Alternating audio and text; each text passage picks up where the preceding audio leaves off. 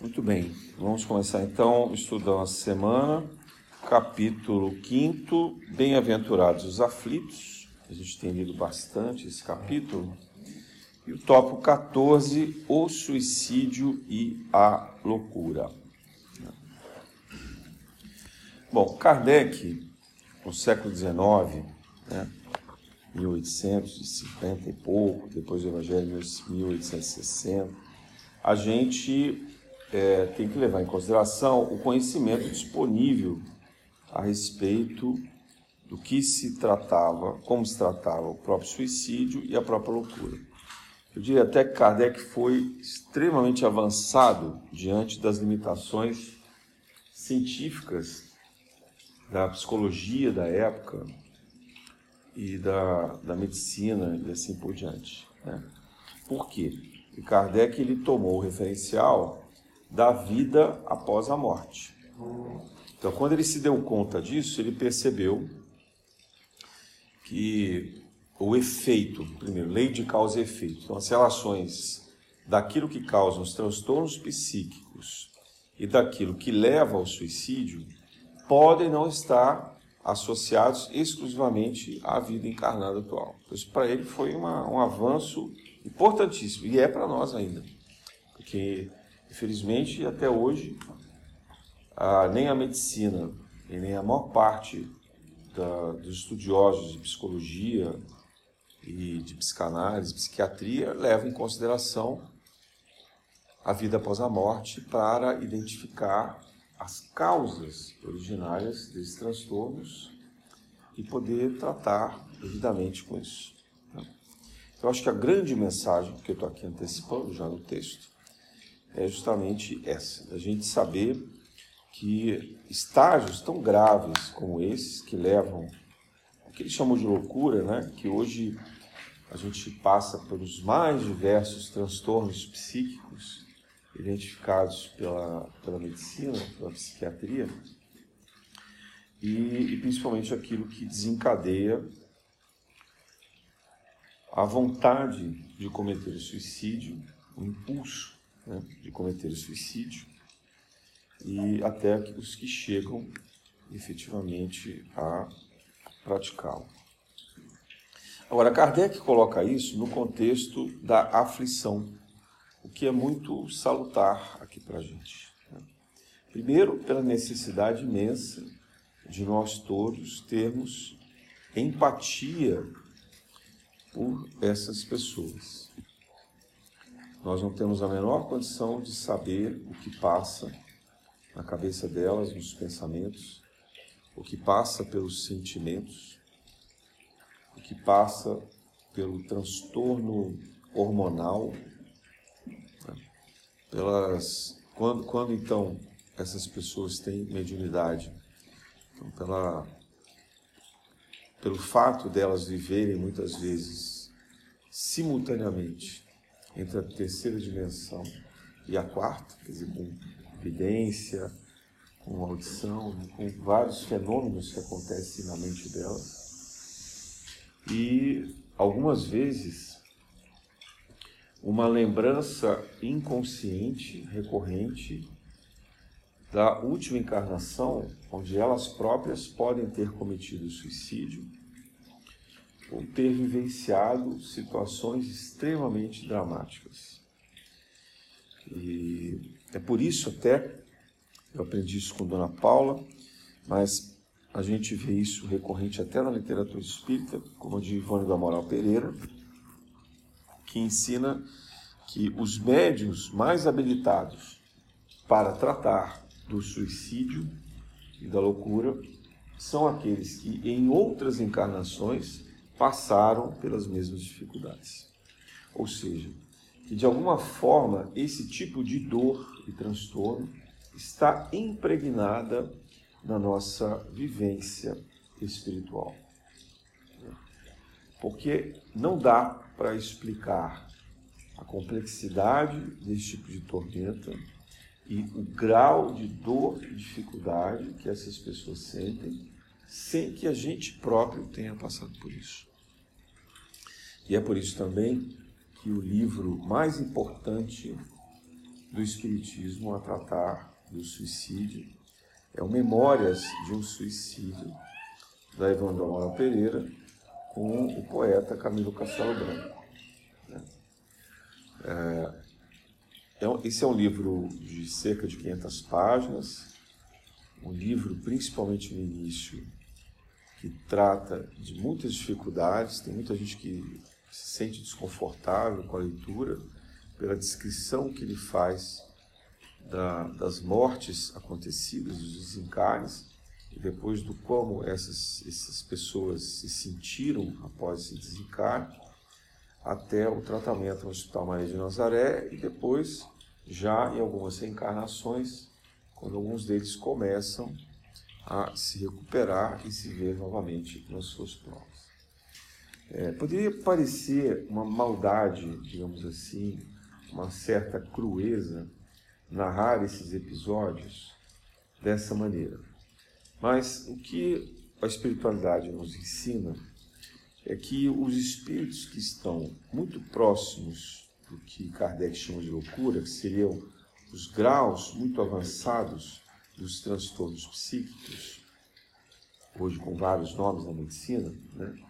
Mas os graus mais avançados de transtornos psíquicos e com tendência suicida, são pessoas normalmente muito desvinculadas da fé, muito descrentes, de um modo geral, de todas as coisas.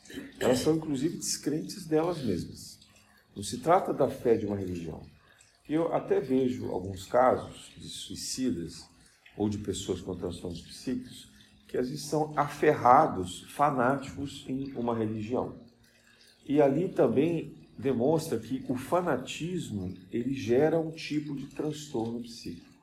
Quer dizer, uma fé cega, como dizia Kardec, não é saudável. A fé cega, ela sozinha, ela sozinha já é capaz dela própria levar ao transtorno. Por quê? Porque a pessoa fica sem a noção exata do que é a realidade.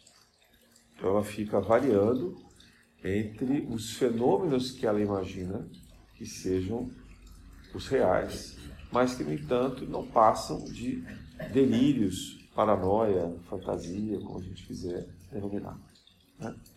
É, então, uma religião muito fanática, ela vai colocar na, na cabeça, né, na mente dessa pessoa, imagens, por exemplo, como do inferno, como de uma figura demoníaca, né?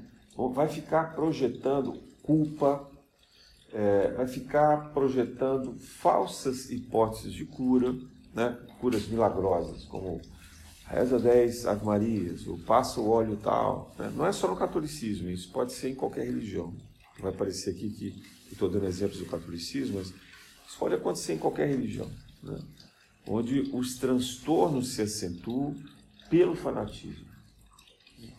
É, e isso tanto é verdade que a gente vê algumas religiões que encaram a morte pelo sacrifício, né, como a morte é, provocada nas guerras ou nos atentados terroristas, como se fosse algo benéfico e sagrado. Você vê aonde fanatismo pode levar. Também falei aqui semana passada sobre o caso de suicídios coletivos em algumas religiões.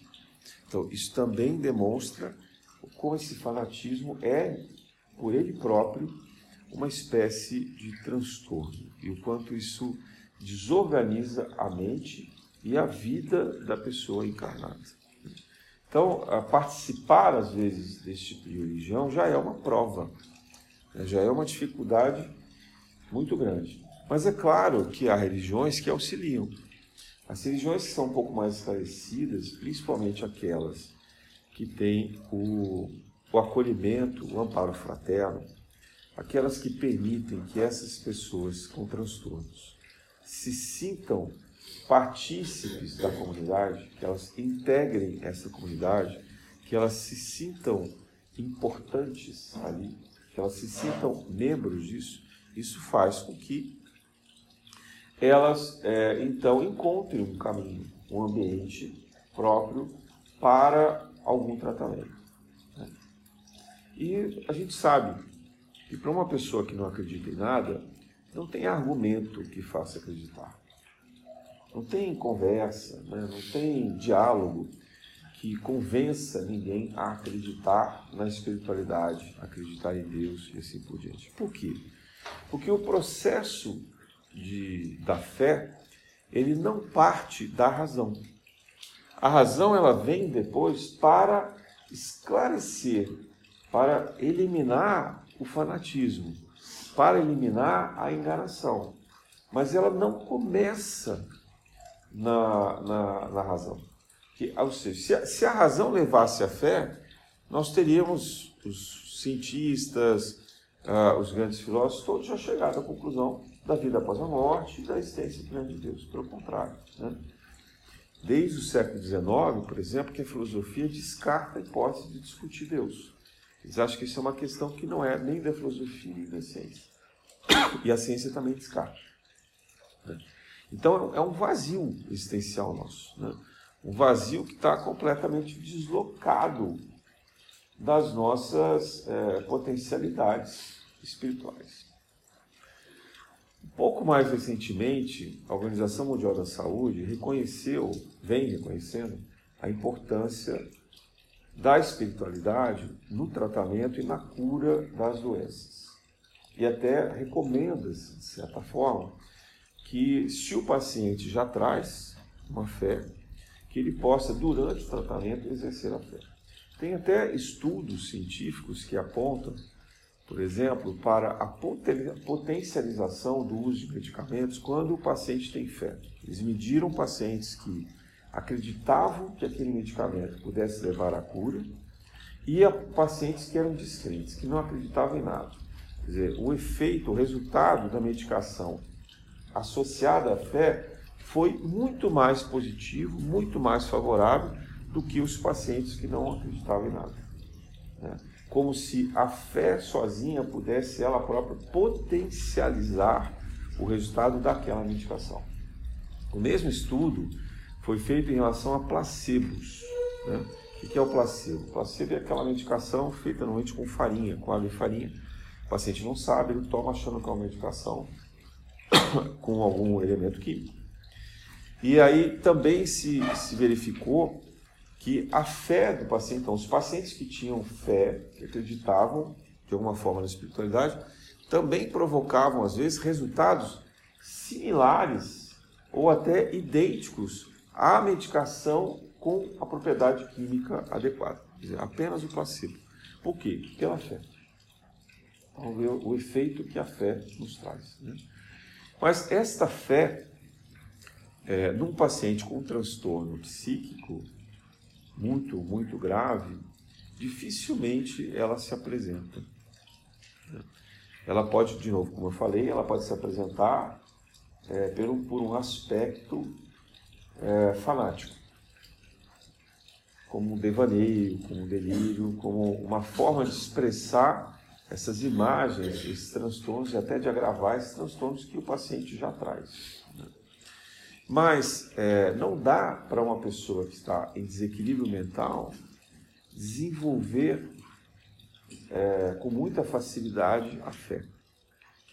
Por isso que a gente diz que o caminho da fé é antes o caminho do amor, o caminho da fraternidade. Quer dizer, a fé em Deus antes começa na fé nas pessoas. Então, aquela pessoa que se encontra em desespero, ela não acredita nem em Deus e nem em ninguém. Normalmente ela não acredita nos pais, nos amigos, ninguém. Ela desconfia de todo mundo. Ela vive uma verdadeira tormenta. Ela acha que todo mundo vai conspirar contra ela. Todo mundo, de alguma forma, pode prejudicá-la. Por isso que às vezes desenvolve agressividade, né? E ela própria é capaz de cometer uma agressividade contra ela. Então, esses, nesses estágios, é, o amor puro, o amor verdadeiro, é que é capaz de transformar essa pessoa. Onde quer que ele esteja. Ele pode estar no lar, na figura dos próprios pais, dos irmãos, né, da família, é onde, onde seria o lugar natural, natural. Ou ele pode estar, às vezes, até no médico, né, num profissional de saúde que ampara que apoia, atende, socorre e que trata verdadeiramente essa pessoa, e ele ganha, então o paciente ganha segurança, ele ganha confiança nesse, nesse, nesse, nesse profissional da saúde, e com isso ele estabelece ali uma fé, primeiro na humanidade. Veja, a fé ela precisa surgir na humanidade. Você ter fé de que há pessoas boas, há pessoas confiáveis, pessoas que podem nos ajudar desinteressadamente, pessoas que esses pacientes possam confiar integralmente. Né? Eu já vivi é, alguns casos de suicídio onde esse foi o principal remédio. E algumas vezes isso precisa acontecer fora do ambiente da família, porque o paciente costuma desconfiar demais dos pais, porque são os pais que internam. Né? Quando o paciente está num estado muito grave, quem tem até autoridade jurídica de fazer a internação é a família. Então o paciente tende a desconfiar muito da família. Então, embora ele traga com ele a percepção do cuidado, do afeto, né? ele acaba desenvolvendo uma certa insegurança. E se a família não ajuda, se é uma família desequilibrada, que não tem amor, não tem compreensão, aí então aí fica pior. Né? Aí a própria família talvez seja o grande desencadeador desse equilíbrio. É muito mais grave, muito mais perigoso. Então, é, vocês vejam que o remédio que a gente percebe pelo Espiritismo e pelo cristianismo em geral é o do amar-vos. Amar-vos, amar ao próximo. O amar ao próximo é aquilo que nos eleva à compreensão do amar a Deus sobre todas as coisas.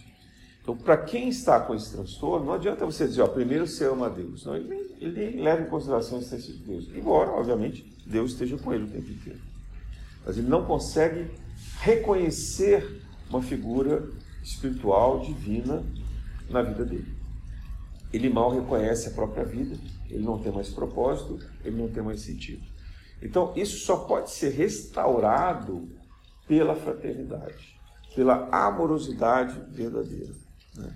E a gente vê com isso é, trabalhos maravilhosos, grandiosos, de voluntários como na CVV. É que naquele atendimento telefônico, são capazes de acalmar pacientes como estranhos. Né? São pessoas estranhas. Eles não veem rosto, não sabem quem são, não conhecem os nomes.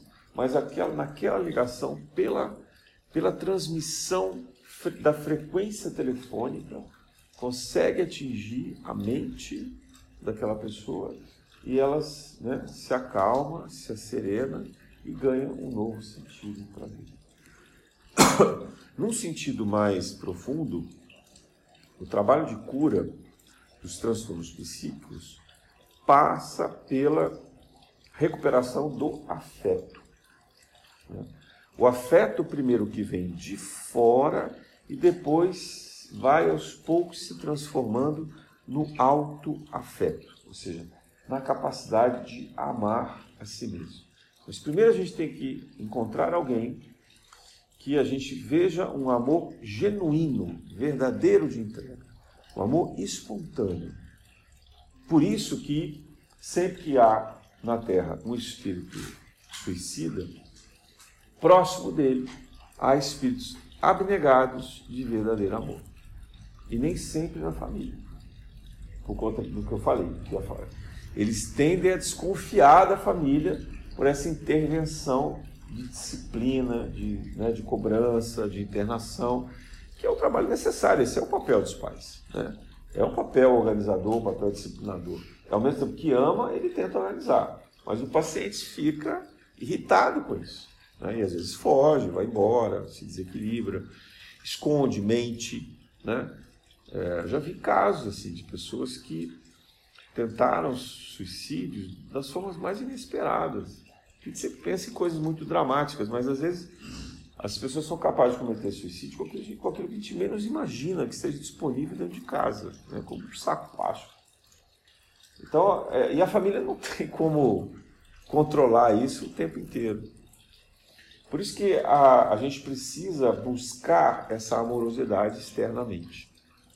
Tanto no tratamento da medicina, pela psiquiatria, com o uso de medicação, às vezes até em casos mais extremos, para evitar que a pessoa se machuque. Né? É, alguns inibidores emocionais, alguns controladores hormonais, estimuladores, para que possam tentar fazer com que essa pessoa encontre o próprio eixo. Né? É, antigamente se usava o eletrochoque e mais recentemente tem voltado a se usar o choque, obviamente em dosagens menores, mas alguns tipos de, de choques que pro, pro, procuram fazer como se o cérebro reiniciasse, digamos assim, né? Como se o sistema nervoso tivesse ali uma provocação pelo eletromagnetismo de uma recarga, de um restabelecimento energético. O passe na casa espírita procura fazer isso com doses bem menores. Né? Por isso que o passe é extremamente importante. Eu diria que o passe serve para várias coisas é, relacionadas a esses transtornos. Eles não apenas podem restabelecer o fluxo energético do paciente, né? como eles podem é, direcionar estímulos para determinados campos nervosos, cerebrais ou da medula, às vezes até em determinados pontos do corpo, fazendo com que esse paciente se sinta melhor. É, é muito comum também um paciente com transtornos psíquicos ter problemas intestinais, porque a gente esquece que o intestino é uma espécie de cérebro. Né? Alguns autores até chegam a chamar do terceiro cérebro. Né? Porque o cérebro, na verdade, ele funciona como se fosse uma máquina, né? uma máquina analógica, mas que ele depende muito, por exemplo, da oxigenação sanguínea. Então, o coração tem um papel fundamental de, de emissão de energia, de força magnética para o bom funcionamento cerebral. Então, o coração ele é também um tipo de cérebro, digamos assim, né? É, há até na, na, literatura espírita, espiritualista de modo geral, questionamentos sobre se o coração de fato não é o mais importante deles, né? Que a ciência tende a achar que a memória e alguns estímulos nervosos são parte exclusivamente do cérebro, mas hoje em dia já tem estudos que apontam funções importantes do coração nesses estímulos e o quanto a maneira que o coração trata esse, o, o sangue é, e, e a, a, o fluxo sanguíneo de um modo geral, o quanto isso por si só já não estaria, vamos dizer assim, possibilitando de uma maneira mais equilibrada esse bom funcionamento. Né? Vamos imaginar aqui, fazer uma associação livre, né? Tivesse um motor de um carro. Você pode ter o melhor motor do mundo, mas se você tiver uma gasolina ruim ou um óleo ruim, né, esse motor não vai funcionar bem. Então é difícil dizer o que é mais importante, se é o motor ou é o combustível e a lubrificação. Né? Eles são complementares. Agora, é, esse motor, esse combustível, esse óleo, quando ele passa lá pelo motor, ele se contamina. Então, no caso do corpo humano, nós temos o aparelho digestivo, né? e principalmente o intestino, nós temos o rim, tem outros, outros, outros órgãos que purificam esse sangue. Purificam materialmente, quer dizer, filtram, né? filtram toxinas para deixar esse sangue mais limpo, mas também energeticamente. A gente sabe que o plexo solar, por exemplo, que fica mais ou menos na altura do umbigo, ele é um dos principais pontos de captação de energia fluídica, cósmica, né, de prana. Então é, é fundamental que todos os nossos alimentos e que o próprio sangue passe por esse plexo solar e pelos outros chakras de alguma forma, eliminando pela bexiga, pelo intestino aquilo que for mais tóxico, mais nocivo. Mas já se sabe, por exemplo, que o intestino produz também alguns hormônios que depois retornam para o organismo de forma positiva, causando o nosso equilíbrio. Durante a segunda fase da Covid, mais um final, né, é, foram feitos vários estudos que demonstravam pacientes com muita irritação intestinal. E eu, por exemplo, tive. Eu quase não tive nenhum dos sintomas pulmonares e tive todos os sintomas de, de inflamação intestinal. E era, estava demonstrado que era Covid. Não era uma gastroenterite, não era nada disso, era Covid.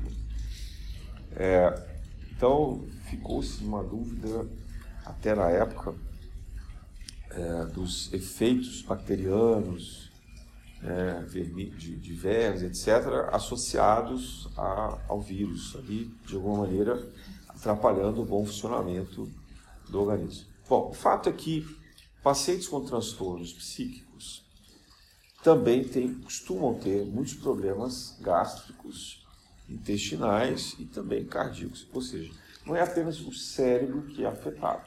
Né? Os outros cérebros, o coração e a parte gástrica, intestinal, também costumam ser bastante afetados. Isso nem sempre é levado em consideração pela medicina, infelizmente. Né? Mas os familiares devem prestar atenção nisso. Como que isso para nós, no, no plano espiritual, se mostra? Ora, a energia negativa que uma pessoa com transtornos mentais atrai, ela, ela de fato é, gasta muita energia depurativa dessa pessoa. Por quê? Porque ela tem toxinas não apenas no corpo físico, mas no seu plano mental. Né? Essas toxinas elas se alojam muito fortemente no duplo etérico de, do, do, espírito encarnado, né? depois no corpo astral, onde estão mais fortes as emoções. As emoções elas se manifestam no plano astral, então emoções como medo, como é, medo fobia, né? as emoções como é, agressividade, raiva, né? e, e todos os tipos de desequilíbrios é, eles passam pelo, pelo corpo astral. Estão ali alojados. É a parte do perispírito que mais manifesta isso. E é da onde justamente nós trazemos as lembranças, né, as reminiscências das vidas passadas. Então elas estão alojadas ali. Então o que interfere muito é o plano emocional desse paciente. Mas também o corpo mental inferior traz é, os desequilíbrios, principalmente quando associados à inteligência, o mau uso da inteligência. E aí, então veja, a gente tem os quatro primeiros copos, né? Falei, não vou dar aula sobre copos espirituais aqui hoje. Depois, quem fez o curso de passe já lembra, quem não fez, vai estudar em casa, né? É, mas nós trabalhamos com a ideia de sete copos. Então, os quatro copos inferiores, que é o corpo físico, do pretérito, o corpo astral e o corpo mental inferior, no caso de transtorno psíquico grave, eles estão completamente desequilibrados. Os corpos completamente desequilibrados. E como que o, espírito faz para tentar limpar essas energias que a gente chama de deletérias? Né? São energias das vidas pretéritas e que atraem é, campos e, e forças elementais muito negativas. Eles usam os órgãos digestivos né, os órgãos purificadores do corpo físico. Então você vê muita sudorese, por exemplo, num paciente como esse.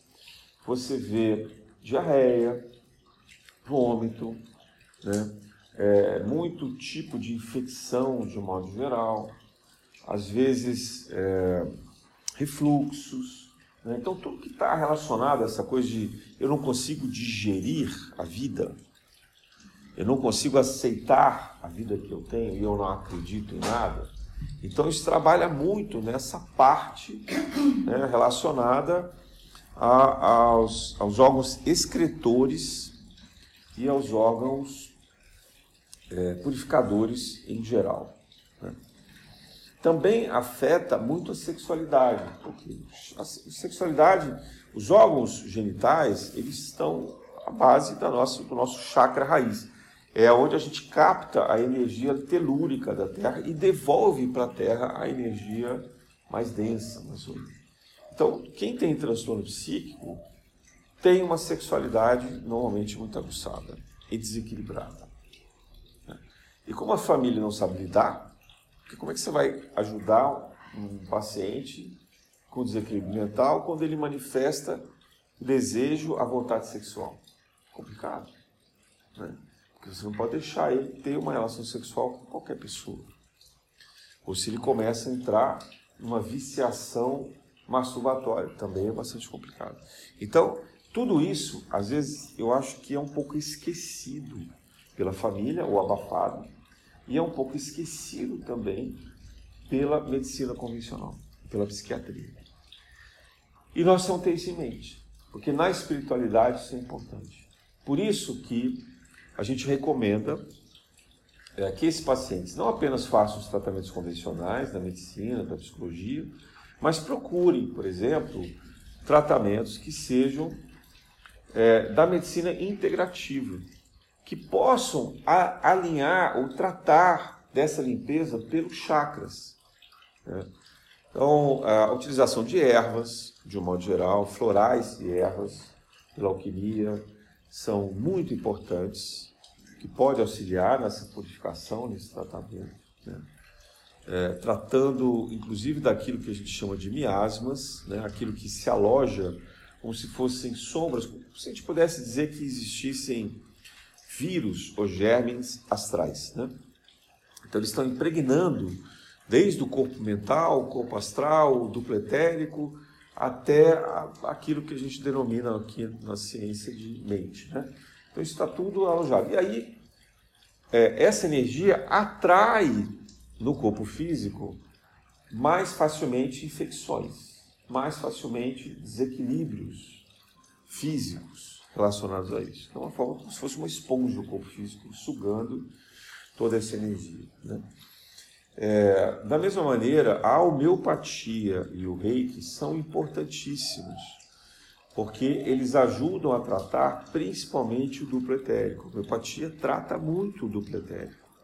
Né? E o reiki também. O reiki chega até é um reiki convencional, ele chega até o corpo astral, ele reequilibra as, as emoções, ele ajuda no reequilíbrio das emoções. E aí, tratando dos equilíbrios, ele vai ajudar nessa sexualidade exacerbada, ele vai ajudar nesse desequilíbrio é, gástrico, intestinal, ele vai melhorar o fluxo sanguíneo e assim, consequentemente, a cabeça vai também se realinhando.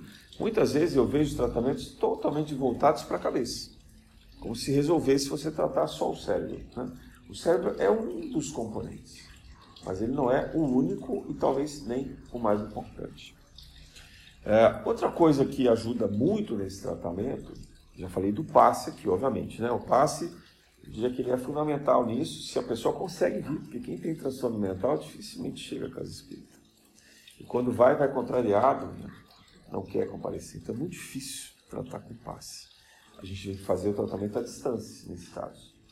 É pela família, vem alguém da família, a gente trata a família e por intermédio da mãe, do pai, de alguém muito próximo desse paciente, a gente consegue atingir os níveis é, astrais dele. Mas é muito difícil fazer, muito difícil ter alguém nesse nível de problema que aceite efetivamente o tratamento. Quando aceite é uma benção.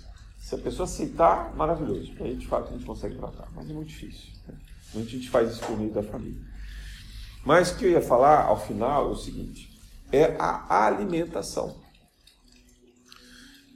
E uh, fica a recomendação do livro do Amatiz, Fisiologia da Alma, que eu acho que é muito didático nesse aspecto, mostrando os efeitos nocivos, por exemplo, da alimentação carnívora. É, vamos, vamos assim, de uma forma bastante resumida. Né?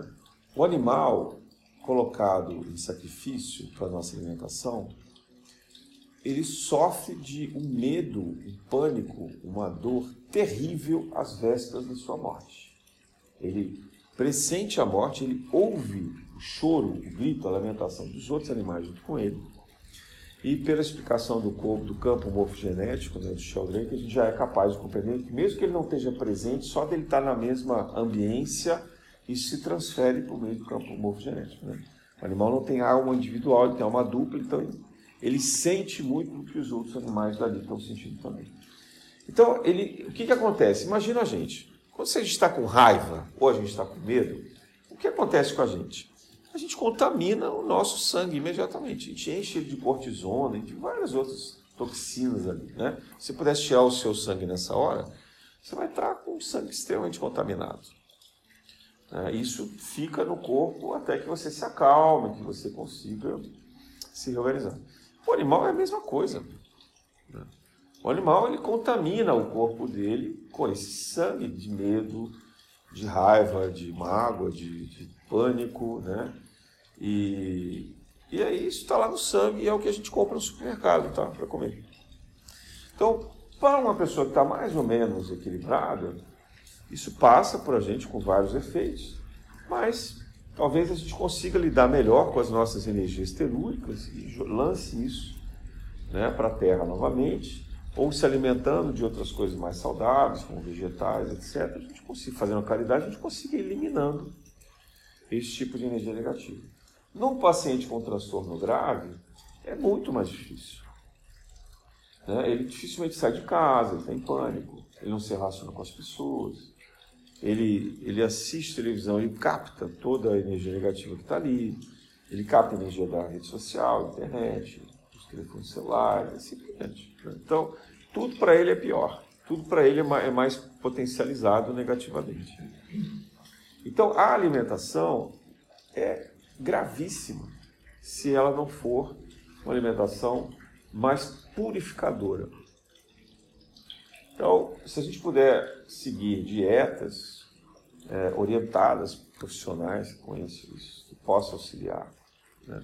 diminuindo essa frequência mental, mercurial, né? diminuindo a intensidade de consumo de carnes em geral, que estão associadas a esse sacrifício e trazem essa energia negativa junto com elas. Né? E buscar é, trazer nessa alimentação bastante fluidez, então, coisas que sejam relacionadas à água mesmo, né? Poder beber bastante água e depois poder tentar colocar esse ambiente, esse paciente num ambiente de natureza. Então, plantas em casa ajudam bastante, animais ajudam bastante e, se possível, levar esses pacientes para ambientes abertos, ambientes que tenham árvores, né? parques, por exemplo, cachoeiras, praia, ambientes que, que eles possam tomar sol, né? que eles possam ir é, renovando essa energia tão densa que eles acabam atraindo. Bom, tudo isso é o que a espiritualidade recomenda. Uma associação do tratamento da medicina, da psicologia, mas também desse tratamento energético que passa por essas práticas de medicina integrativa e pelo tratamento da espiritualidade. Mas ressaltando, que o que vai fazer a diferença é, no equilíbrio e na cura é o resgate do afeto. De um afeto verdadeiro, desinteressado. Começando pela família, mas de preferência por alguém próximo a ele que possa desencadear essa amorosidade. Né? Isso pode ser uma casa espírita, pode ser um médico, um psicólogo, pode ser um amigo né? Pode ser uma pessoa tão doente quanto ele, mas que ele se identifique e dali construa uma relação de confiança. Pode ser uma relação amorosa, muitas vezes isso ajuda também. É uma relação de uma pessoa que, que sinta verdadeiramente um amor dedicado, né? que tenha algum equilíbrio um pouquinho mais saudável do que ele, que possa estabelecer essa conexão. Então eu acho que já passou da fase da gente julgar, sabe, da gente querer é, se colocar só por empatia. A empatia não cura e, é, os problemas de transtornos psíquicos graves e nem aqueles que têm tendências suicidas. Às vezes a empatia até ela soa meio arrogante, é meio pretensiosa, se ela não tiver a amorosidade. Então a empatia não é a solução. Né? A solução é a compaixão. Veja, não a piedade. A compaixão verdadeira de quem de quem se entrega desinteressadamente pelo outro, né? de quem tem um olhar de simplesmente estar ali sem querer ensinar nada, sem querer convencer, sem querer forçar uma fé, sem querer forçar um remédio. Né? Uma, uma, uma relação que é apenas de estar junto, de estar presente, né? de poder vivenciar com ele ali um instante de serenidade e de paz. Então, isso é que é capaz de curar. Isso é capaz e transformar. E, obviamente, junto com isso, a prece, né, os passos à distância, do que for necessário, e buscar limpar no ambiente doméstico é, aqueles espíritos que possam estar atrapalhando. Você vai dizer assim, ah, você não fala nada de desobsessão. Porque hoje, no estado que a gente está da humanidade, é muito mais uma questão de auto-obsessão quando se tem transtorno psíquico do que da obsessão em si. Eu não estou desmerecendo a, obsessão completa, veja só. É que se o paciente não se restabelece, se ele não restabelece o campo energético dele, se ele não começa a permitir, pela amorosidade, o mínimo de fé na, na, no ser humano para resgatar a fé em Deus, qualquer tratamento de obsessão ele vai ser pouco eficaz. Porque você vai lá, afasta o espírito, mas o próprio paciente atrai de novo, ou ele vai procurar. Então você primeiro precisa restabelecer a fortaleza daquele espírito, para ele ascender pela vontade, para ele ter força de vontade de querer se curar, porque senão a gente não consegue alcançá-lo fazer o seu tratamento. Então, é, que a gente possa desenvolver essa compaixão, essa amorosidade e de, de coração puro e aberto auxiliar essas famílias, essas pessoas que passam por tanta dificuldade na Terra, mas que vêm aqui em pedido de socorro para ter novas chances de se restabelecerem e, com isso, retomar o caminho natural do seu progresso espiritual. Na graça de Deus.